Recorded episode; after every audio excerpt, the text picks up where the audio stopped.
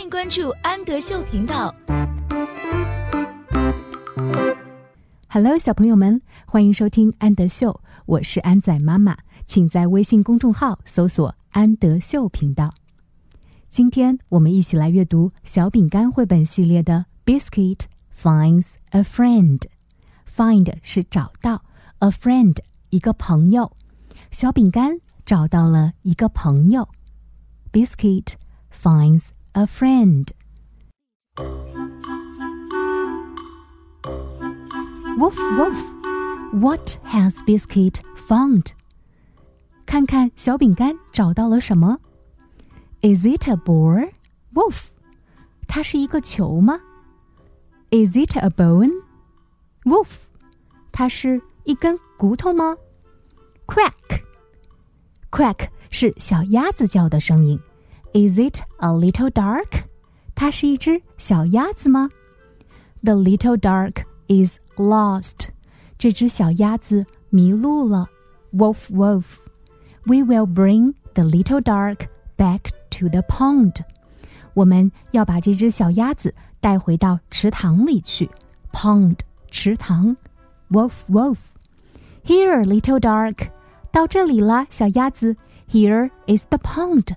这里是池塘。Here are your mother and your father. Mother 妈妈，father 爸爸。这里是你的妈妈和你的爸爸。Quack. Here are your brothers. Brothers 表示兄弟，and your sisters. Sisters 是姐妹。这里是你的兄弟们和你的姐妹们。Quack quack. The ducks say Thank you，鸭子们说谢谢你。Thank you for finding the little duck，谢谢你找到了这只小鸭子。Quack，the little duck wants to play，这只小鸭子想要去玩。Quack，wolf，quack，wolf，splash，哦，这是小饼干掉到水里的声音。Biscuit fell into the pond。 小饼干掉到了池塘里。Silly biscuit，愚蠢的小饼干，You're all wet。Wet 是湿的，你全身都湿透了。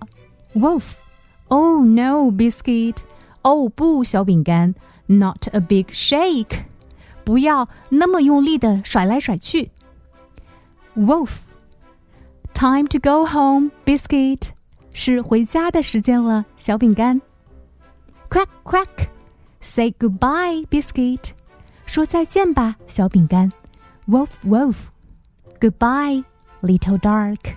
再见，小鸭子。Biscuit has found a new friend.